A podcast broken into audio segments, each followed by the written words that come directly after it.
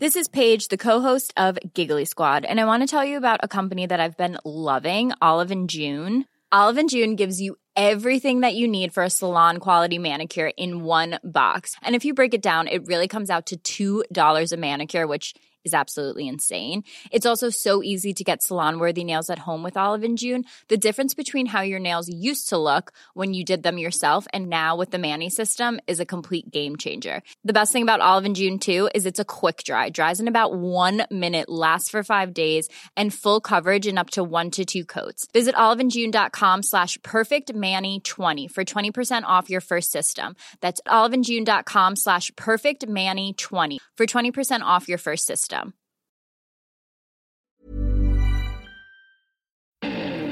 Hallo und herzlich willkommen auf meinem Podcast. Der Podcast, der euch aus eurer Zwangsjacke befreit oder eben reinbringt, je nachdem. Sind Dominas eigentlich wirklich unnahbar? Was ist unnahbar und wo liegen welche Grenzen? Intimität kann man zum Glück auf so viele Weisen ausleben.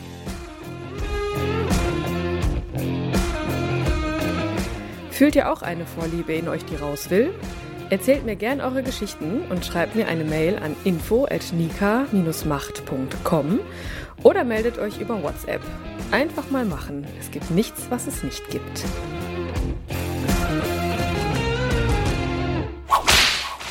Ich hatte heute wieder eine Session, die metaphorisch sehr gut dazu dient, mal eine Folge darüber zu drehen, wie ja, wie persönlich bzw. wie intim man eigentlich wird mit Gästen. Klar, wenn man sich nicht kennt, das kennt, da braucht man nicht in der BDSM-Szene unterwegs zu sein, da ist man ja immer so ein bisschen, ja, unnahbar. Man äh, ist vorsichtig, man guckt erstmal, man, man ne, versucht so auszuprobieren oder zu gucken, so, was ist das für ein Typ, ne, wer, was überhaupt und Sei es jetzt im privaten oder im geschäftlichen, das ist halt einfach so. Jeder Mensch ist da so ein bisschen vorsichtig, beziehungsweise man rennt ja jetzt nicht durch die Straßen und schreit heraus, wer man ist, was man mag, was man nicht mag und überhaupt. Und die Frage, inwieweit Dominas unnahbar sind, beziehungsweise in, wie Dominas überhaupt so drauf sind, dass diese Frage, die kam mir jetzt schon öfter und das wurde ich auch jetzt schon öfter gefragt, denn klar, das Klischee auch hier wieder steht an erster Stelle.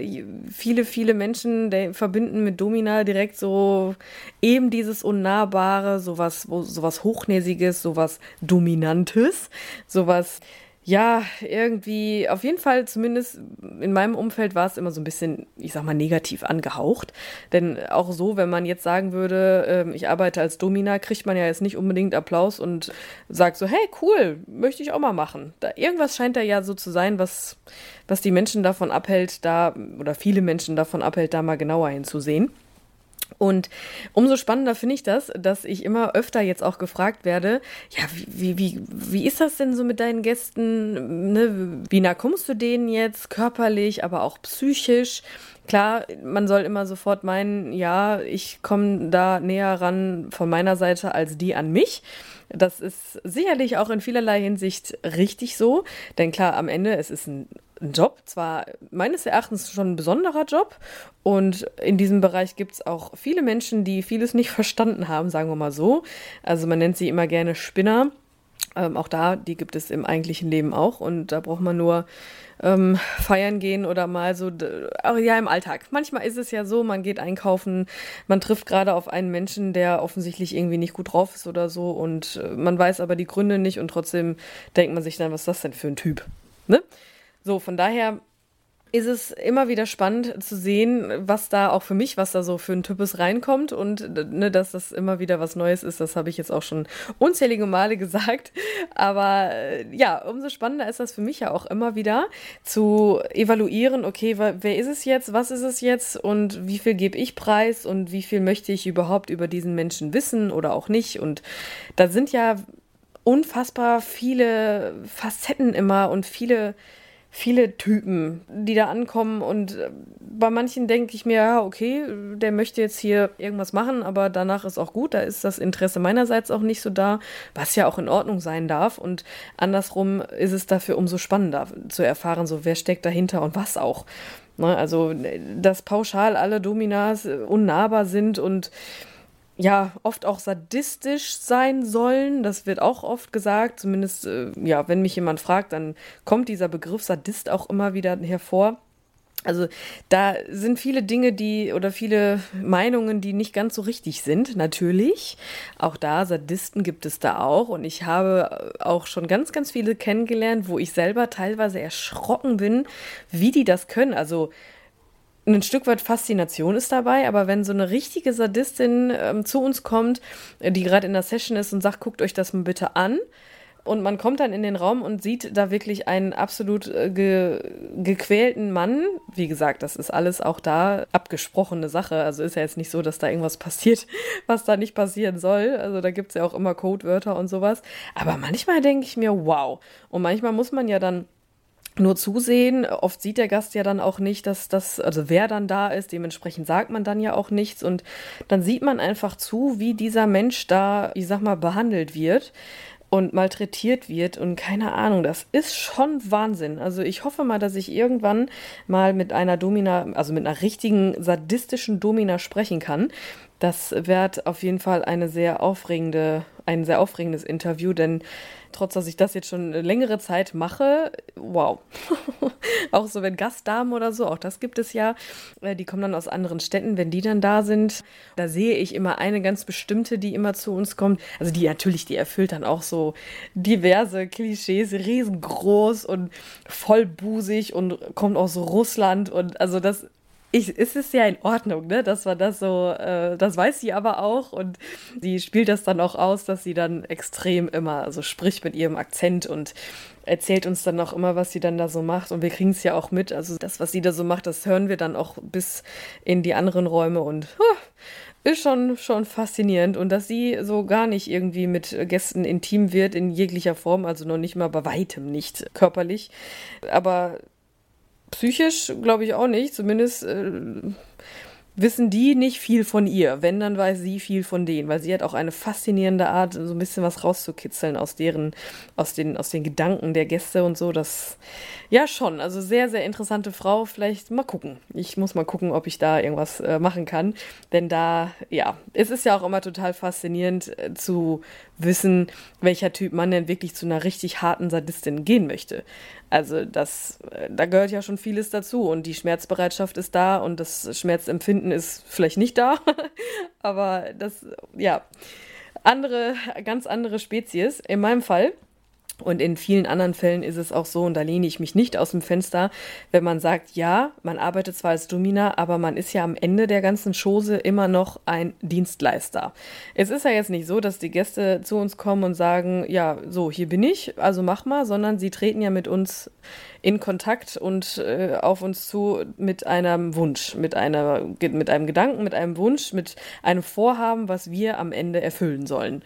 So, und da kann man ja jetzt auch sagen, ja, ich bin jetzt Domina und ich mache das, wie ich das meine. Nee, also die Umsetzung sicherlich und aber auch da in Absprache mit dem Gast. Es ist ja auch da nicht so, dass man dann sagt, ja, du bist jetzt in einem Domina-Studio, also machst du alles, was ich will.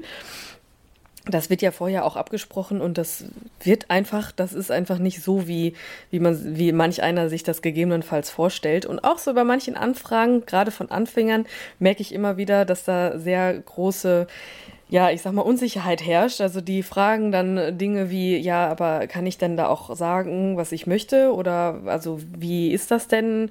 Kann ich da auch meine, meine, meine Träume ausleben? Oder muss ich mich da nur nach ihnen richten? Und also ja schon. Das merkt man, dass da, äh, dass da gewisse ja, Ängste auch walten tatsächlich. Also es ist teilweise schon echt heftig. Aber ja, wie gesagt, so wie es eine Dienstleistung ist, ist es genauso ein Rollenspiel. Es ist ja jetzt nicht so, dass man im Alltag so ist, wie man da im Studio ist, äh, unabhängig davon, was man da macht oder machen soll an dem Tag, ist es ja auch im Alltag so, dass jeder Mensch irgendwelche Rollen einnehmen muss im Laufe eines Tages, im Verlaufe eines Tages jemand, der auf der Arbeit ist, ist ja jetzt auch nicht so, wie, man, wie er privat ist. Jemand, der mit seinem Partner sexuell aktiv ist, ist ja nicht so, wie wenn er jetzt im Café sitzt äh, mit mit einer Freundin einen Kaffee trinkt. Da spricht man vielleicht darüber, was da passiert ist, vorher mit dem, mit dem Partner.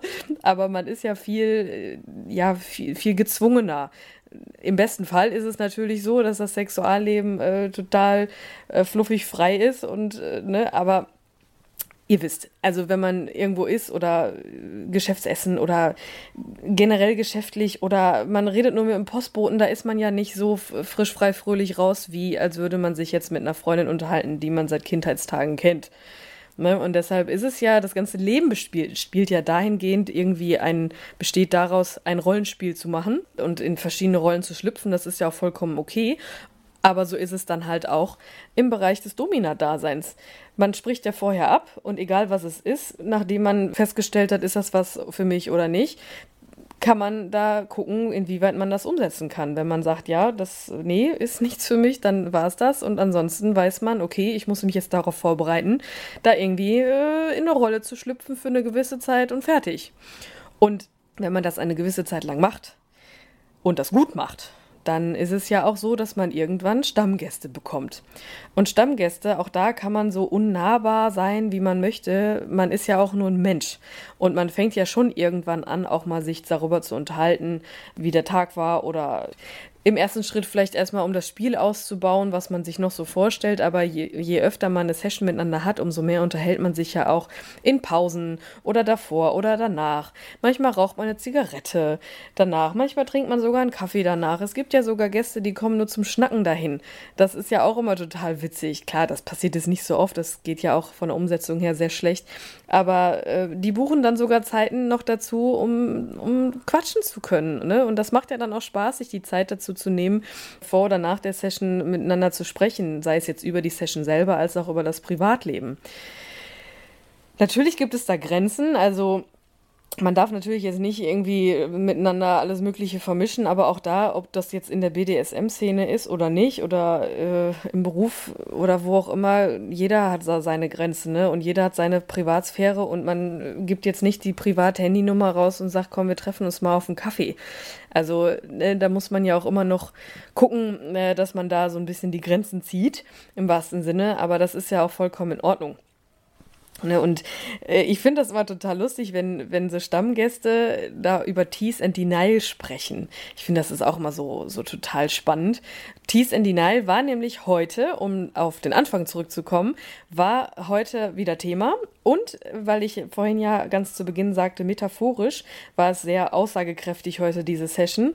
Denn ich sollte jemandem beim Duschen zugucken.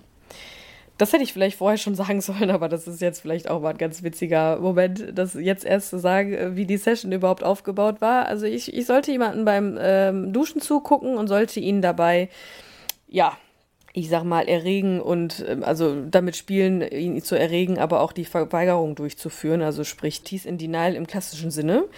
Zwischen uns war einfach nur eine Glasscheibe und ich habe mich auf eine Bank gesetzt und habe ihm dabei zugesehen, wie er sich duscht.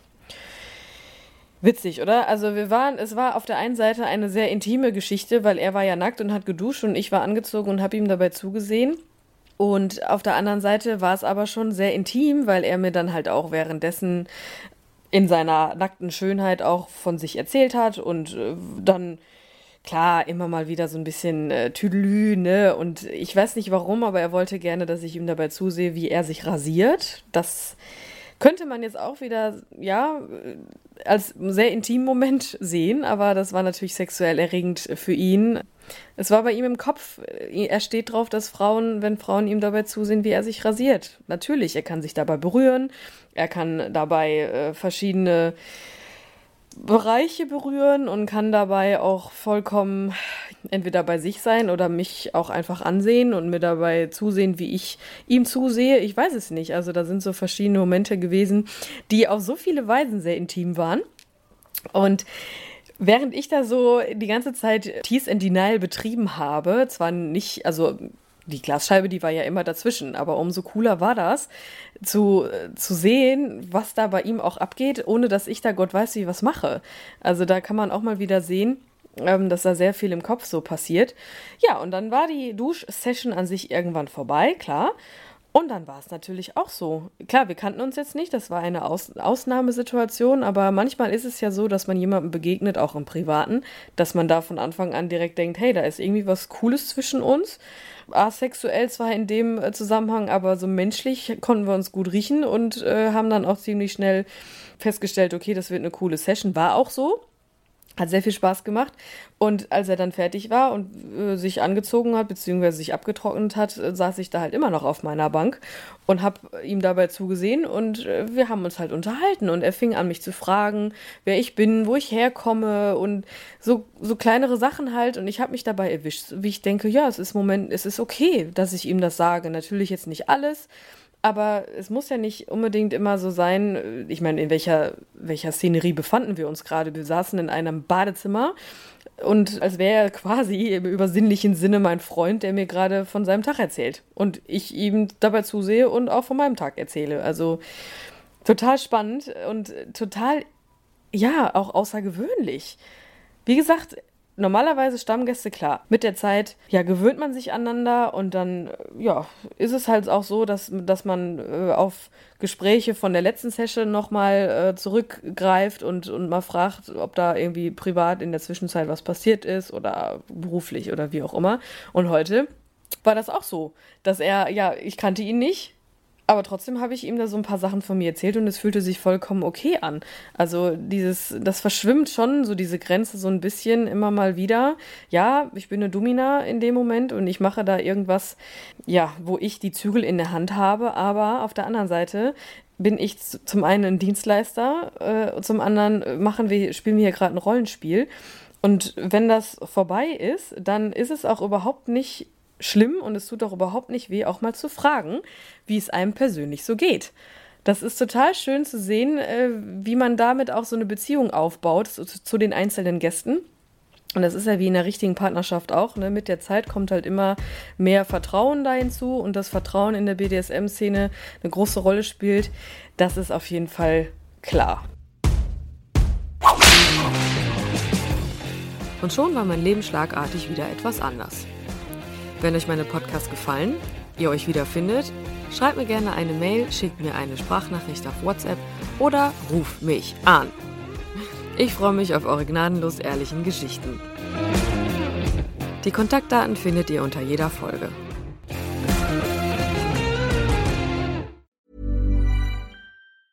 Hey, it's Paige DeSorbo from Giggly Squad. High quality fashion without the price tag. Say hello to Quince.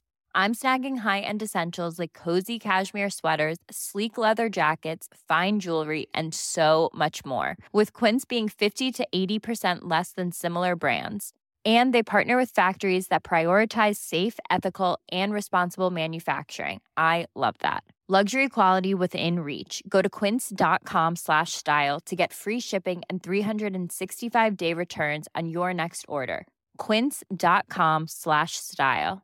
Hey, it's Danny Pellegrino from Everything Iconic. Ready to upgrade your style game without blowing your budget? Check out Quince. They've got all the good stuff shirts and polos, activewear, and fine leather goods, all at 50 to 80% less than other high end brands.